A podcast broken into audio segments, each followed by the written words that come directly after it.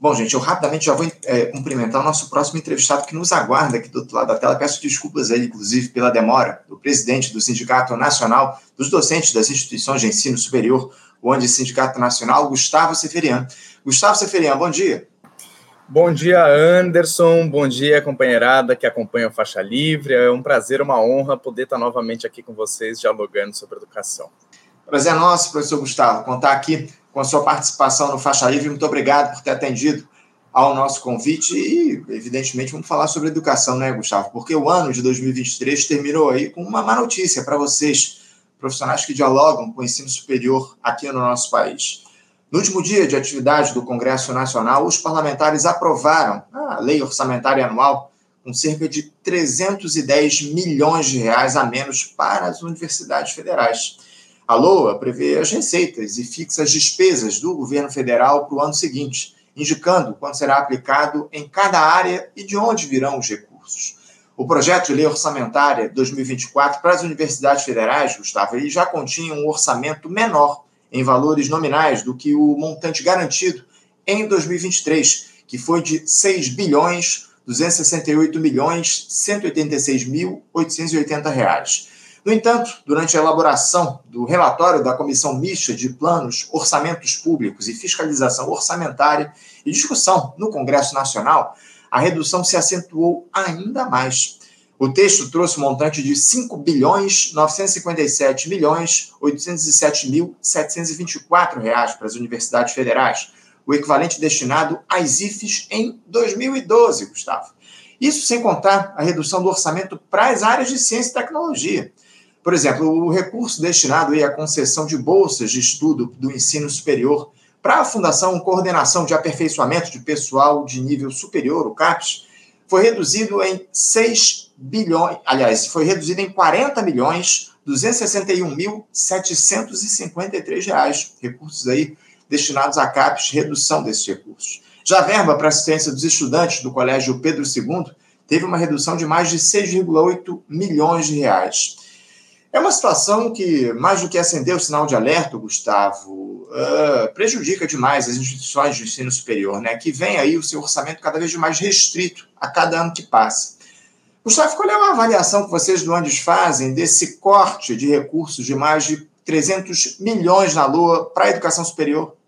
Bom, Anderson, antes de dar a minha resposta aqui, eu queria dizer é, o quanto que foi um prazer ouvir a Carol há pouco, né? Uma companheira de muita partilha e luta, à época que vivia em São Paulo, então fico muito contente em poder ouvi-la e concordar com tanto de considerações que ela trouxe aqui, e também fazer um registro de memória que marca esse dia que nós aqui nos encontramos, né? Sobretudo para aqueles e para aquelas que estão nos ouvindo ao vivo mas para que também fique a quem vá acompanhar depois pelo podcast ou pelo link no YouTube, a ter em conta que foi num dia 15 de janeiro que se deu o martírio de Rosa Luxemburgo e Cauli Bineck, há exatos 105 anos atrás, né? Então, para não fugir também a minha regra, eu queria trazer esse registro de memória antes de dar aqui alguns pitacos, que eles também são expressão do que é a posição é, da nossa entidade, do Sindicato Nacional.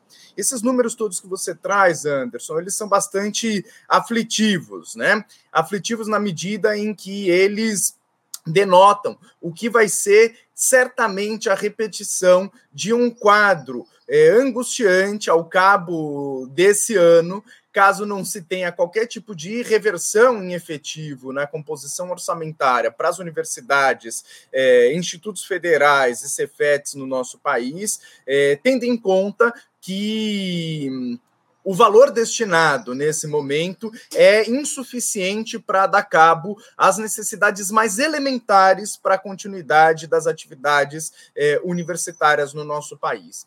E aqui, esse comparativo que você traz, eh, Anderson, com o que foi o orçamento destinado no ano de 2012, ele mostra de forma flagrante o quanto que o impacto, é, tanto no que se refere a inflação, a, os reclamos de condições de vida dos trabalhadores e trabalhadoras da universidade, porque, bem, ainda que isso não tenha é, um direto e imediato impacto no que é o pagamento dos servidores técnico-administrativos e docentes, isso tem rebatimentos em uma parcela que ela é, é, extremamente significativa e, infelizmente, hoje, é, do corpo universitário, dado o grau de precarização das suas contratações, que são os terceirizados e terceirizadas, né? Há pouco, Carol falava da lei de terceirização como um dos é, grandes males advindos do contexto todo pós-golpe e é, a a neofascistização do nosso país, mas que é, deve estar em conta é, também no nosso contexto universitário. A gente tem notícias, por exemplo, país afora, de.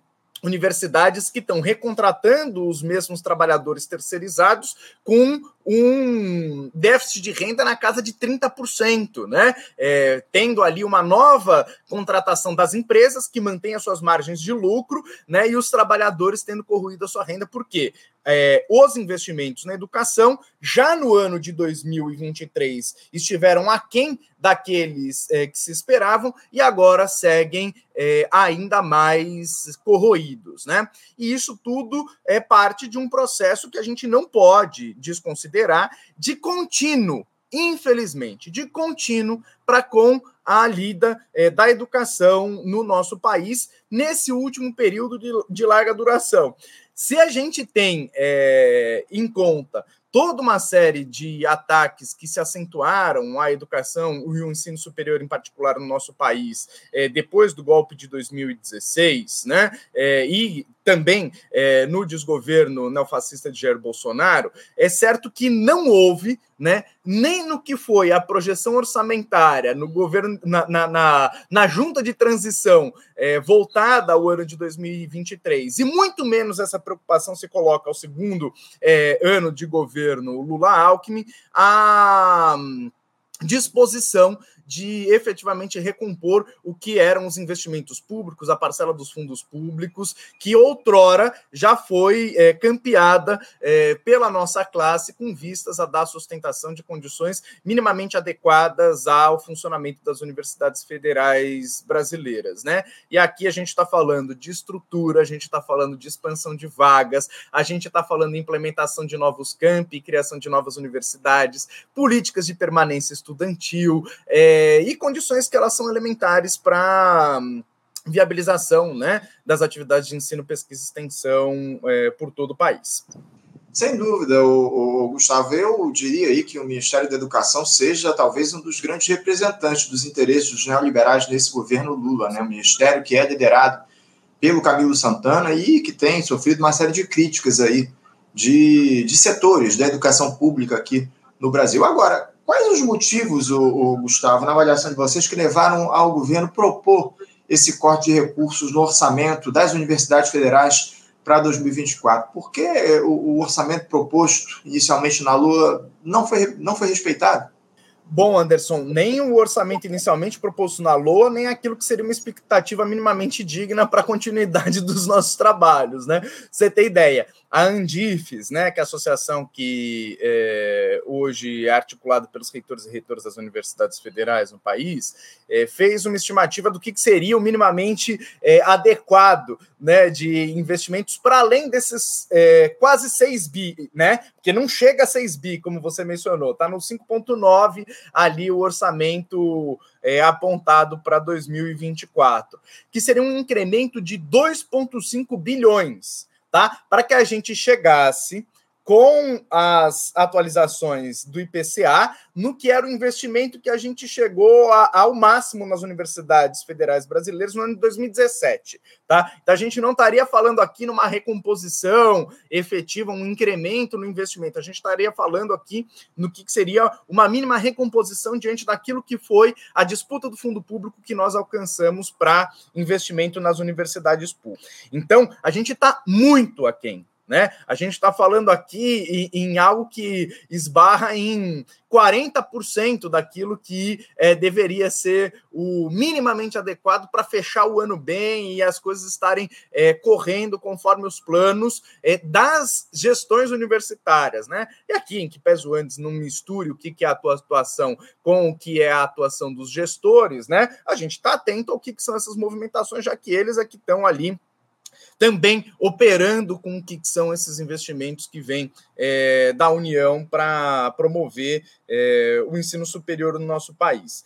É, quais que são os motivos, né, Anderson? Eu acho que eles são muito explícitos. Há um favorecimento, há um rentismo, que ele segue é, sendo a, a pauta principal é, do governo de ocasião, né? Muito embora os graus de violência, a capacidade de mediação, é, a abertura discursiva e simbólica é, do governo é, Lula Alckmin seja é, muito mais é, interessante e, em alguma medida, é, é, deve ser reconhecida né, na, nas suas diferenças, né, no que é a possibilidade de interlocução com sindicalistas, por exemplo, de outro, né, no que é a expressão real da sua política, é, o que se coloca é o atender por completo do interesse do rentismo, não só né, a, a, ao que são os investidores nos títulos da dívida pública, mas no que é é, a tônica é, de privatização de tudo aquilo que foi conquista histórica da nossa classe, a educação pública gratuita não é exceção a isso, né? A lógica de sucateamento é, do que são os aparelhos e as instituições é, públicas, ela é a antessala da privatização e a gente bem sabe disso. E essa lógica de privatização, em que pese ela tenha se colocado de uma forma muito mais assintosa em momentos anteriores, né? A gente deve lembrar de todas as agendas que foram colocadas, é, sobretudo no desgoverno Bolsonaro, é, para atacar as universidades públicas com vistas né, a uma privatização explícita, e isso de uma forma sorrateira e fragmentária segue colocada na ordem do dia.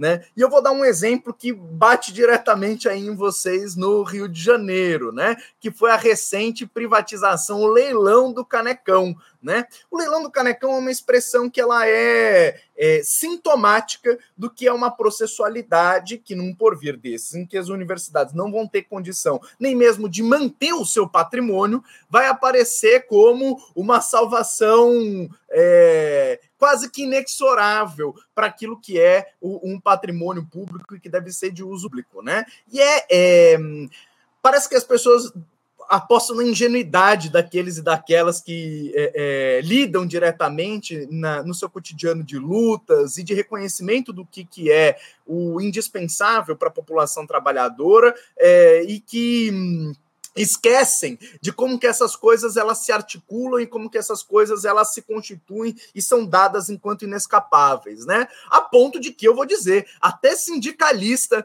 aí no Rio de Janeiro acabou abraçando esse engodo que foi o da privatização do Canecão. Essa perspectiva que ela foi colocada pelo Weintraub como uma porteira completamente aberta, por exemplo, nas universidades, para que se rifasse e vendesse o uso é, de prédios públicos das universidades universidades brasileiras, hoje se coloca é, de uma forma, como disse, mais sorrateira, fragmentária, mas ainda assim como uma consequência potencial que pode aí se é, afigurar em um contexto em que a falta de investimento nas universidades leva também ao esvaziamento é, das universidades federais brasileiras. Eu tive a oportunidade, é, Anderson, no ano passado, de rodar 17 é, entes da federação e é, ter contato né, com dezenas e dezenas de universidades federais em todo o país, para além de estaduais, municipais também. Mas o, o quadro de esvaziamento, né, de carência de, de, estudantes, os próprios professores que estão preferindo trabalhar de casa ao invés de estar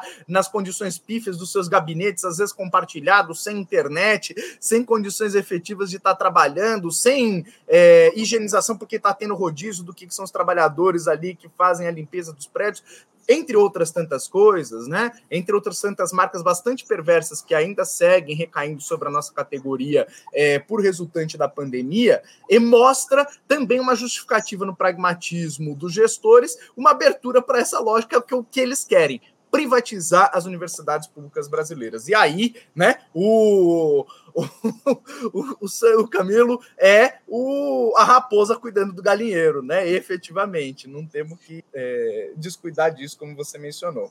É isso, é isso. Ô, Gustavo, só rememorar aqui uma, uma fala tua, lá na tua primeira resposta você falou a respeito, talvez ali da origem de todo esse problema que está relacionado à educação, desses cortes de recursos para a educação no nosso país, você citou lá o impeachment da presidenta Dilma. Os ataques foram recolocados para a presidência, para presidente da República agora.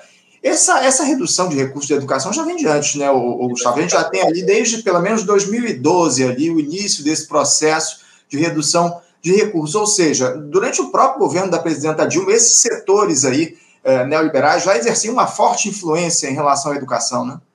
Não, com toda certeza, isso não dá para a gente é, desconsiderar, né? É, houve uma intensificação e atos um pouco mais explícitos de natureza estratégica para a privatização das universidades e corrosão, né? Daquilo que é é, essa conquista histórica para garantia de, desse direito social, que é o, o, ensino superior no nosso país, mas de forma inescondível. Já é, desde o governo Dilma, a gente nota né, não só o desinvestimento no é, ensino superior, na pasta de educação, de modo geral, né, no, no MEC, mas também é, dos investimentos para é, pesquisa, né, é, no, ciência e tecnologia, que você há pouco também mencionou, que tiveram impacto no que foi a apresentação da lei orçamentária para 2024. Bom, soma-se a isso, né? E a gente não pode desconsiderar que é, foi também no governo Dilma, logo ali no começo de 2016, que foi aprovado o novo marco de ciência e tecnologia,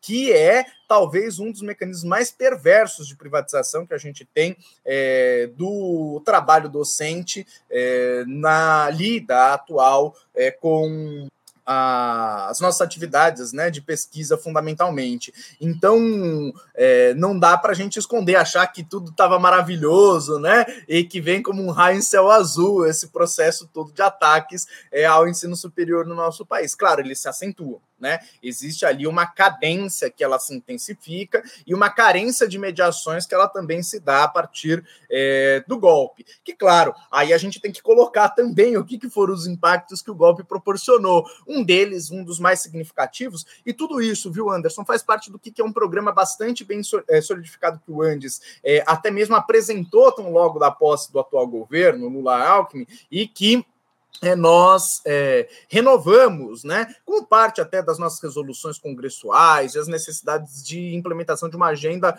é, política é, voltada à defesa dos nossos interesses enquanto categoria, enquanto classe, nesse atravessamento específico no superior no nosso país que são, claro, revogação do novo marco de ciência e tecnologia, né, de 2016, mas também um embate não só né, aquilo que foi chamado de PEC do fim do mundo, e que se cristalizou na emenda constitucional 95 de 2016, que foi talvez um dos marcos de choque mais intensos é, do é, desgoverno Temer, né? E que veio marcado por toda uma série de outros impactos e articulações, né? Bastando lembrar que às vésperas da grande greve que os servidores públicos federais promoveram, no qual antes teve uma participação bastante intensa no fim de 2016, o STF definiu uma posição de que deveria se ter corte de ponto dos servidores em greve quando não tivessem promovendo enfrentamento contra alguma ilegalidade da administração. E aí, quando a gente fala da emenda constitucional 95, né, e uma certa discursividade que apareceu no curso do ano passado, de que ela seria revista e tudo mais, a gente só tem um recondicionamento disso com é, a, o, o, o novo arcabouço é, fiscal, né? A gente tem ali um recondicionamento do que, que é uma mesma lógica que ataca o que é a perspectiva de investimentos é, voltados a. Hum, não só a educação, mas toda uma série de outros serviços públicos que a gente deve estar é, completamente atento. Então, as coisas fazem parte de um contínuo, não dá para a gente desconsiderar isso, né? E já vem de longa data. Se intensificam, recuam, mas elas têm parte de um mesmo projeto. Né? É isso, é isso. Para a gente fechar, o, Gustavo, uh, eu queria que você falasse um pouco a respeito dos efeitos desse corte aí de mais de 300 milhões, o que é que isso pode produzir para as universidades públicas e outra.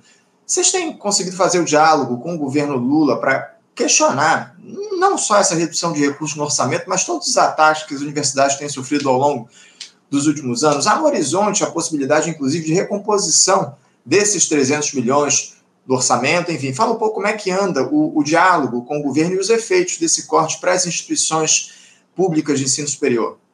Bom, Anderson, esses cortes eles tendem a trazer impactos nas questões que elas são as mais é, comezinhas, né? Aquilo que eventualmente a gente não tem é, nem é, uma atenção mais imediata e naturaliza como sendo própria de que é um, um, um abastecimento como ele como se fosse autossuficiente, autorreferente das instituições públicas, né? E que passam pelo, pela compra de materiais, né? A gente está falando aqui do que é o, o, um retorno ao orçamento de 2012, e aí eu faço o apelo, ainda que ele possa ser é quase que pueril, né? A ouvinte, ao ouvinte aqui do Faixa Livre, ao que era a capacidade de compra de cada um e cada uma no mercado, ordinariamente, para comprar sabonete, papel higiênico, é, acessar água, luz elétrica, porque tudo isso faz parte do que é o orçamento, que não é, é, é, é por ser próprio da União, as universidades eh, federais,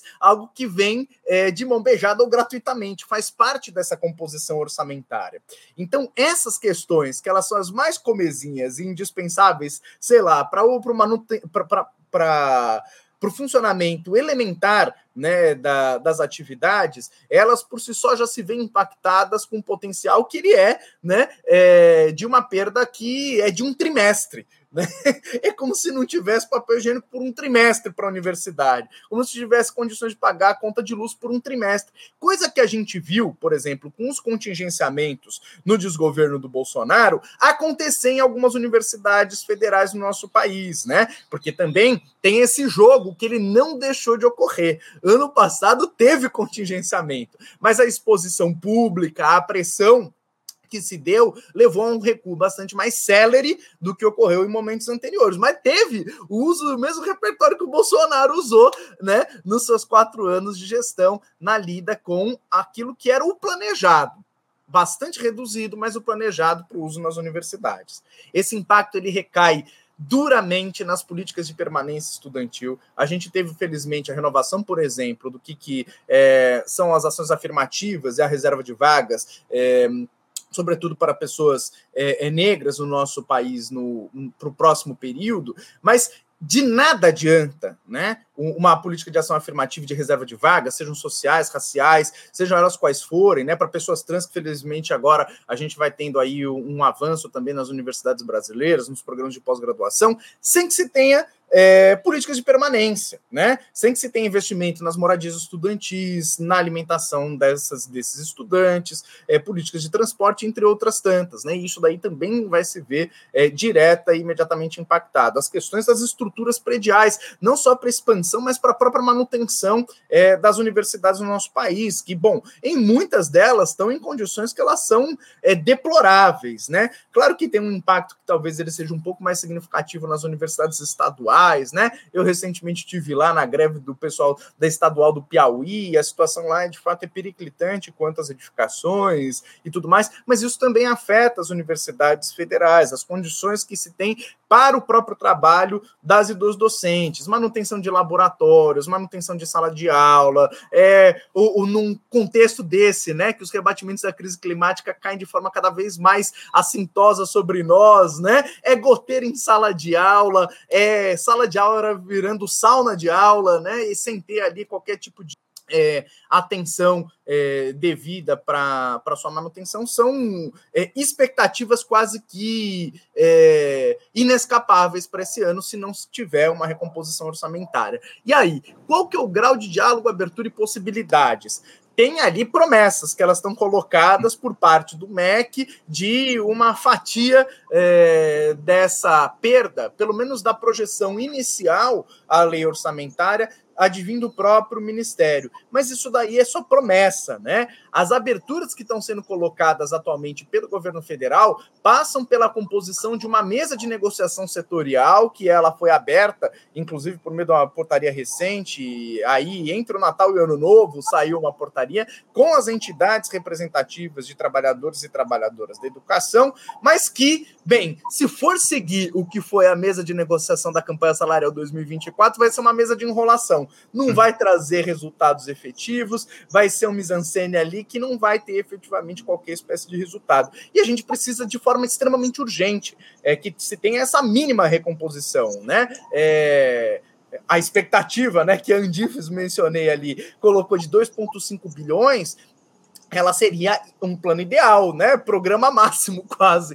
Mas é, uma perspectiva colocada para uma recomposição mínima para funções das universidades federais é indispensável, né? Que né, se deixe de lado um pouco que é o loteamento do MEC voltado às fundações privadas e ao interesse fundamentalmente do capital é, para a gestão dos fundos públicos que a gente tem efetivamente, né? Atendendo aos interesses efetivos da população no nosso país, o funcionamento das universidades garantido. A gente tem acompanhado muito de perto o diálogo das instituições, aliás, do, do, dos sindicatos do serviço público aqui no nosso país nesse, nessa discussão, nessa negociação de respeito ao, ao aumento salarial para 2024, a recomposição salarial, essa é que é a verdade, né? porque não está falando aqui em aumento de salário, a gente está tá falando de recomposição das perdas inflacionárias ao longo dos últimos anos. Essa aqui é a verdade. E também a gente acompanhou no ano passado os contingenciamentos que foram colocados para a educação aqui no nosso país a partir do MEC. A gente acompanhou isso muito de perto e vamos continuar dialogando com todos esses temas ao longo de 2024 e a gente continua contando com vocês do Andes, o Gustavo, para fazer essas discussões aqui no Faixa Livre. Quero te agradecer a tua presença aqui no nosso programa de hoje e também te desejar um feliz ano novo, que a gente possa ter aí um 2024 de conquistas, de avanços para a educação no nosso país, ao contrário, lamentavelmente, do que a gente teve no ano passado. Obrigado pela tua participação, Gustavo. Um bom dia para você. Eu é que agradeço, Anderson. Um bom dia para vocês todos, um bom ano de muita luta e trunfo. É isso. Um abraço, Gustavo. Até a próxima. Até mais.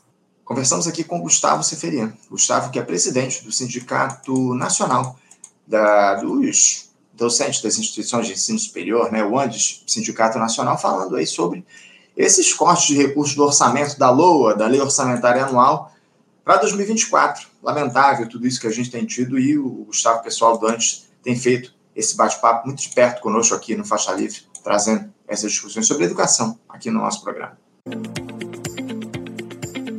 Você, ouvinte do Faixa Livre, pode ajudar a mantê-lo no ar. Faça sua contribuição diretamente na conta do Banco Itaú, agência 6157 conta corrente 99360, dígito 8. Esta conta encontra-se em nome do Sindicato dos Professores do Município do Rio de Janeiro e região, o Simpro Rio, uma das nossas entidades patrocinadoras, mas seus recursos são destinados exclusivamente para o financiamento do nosso programa.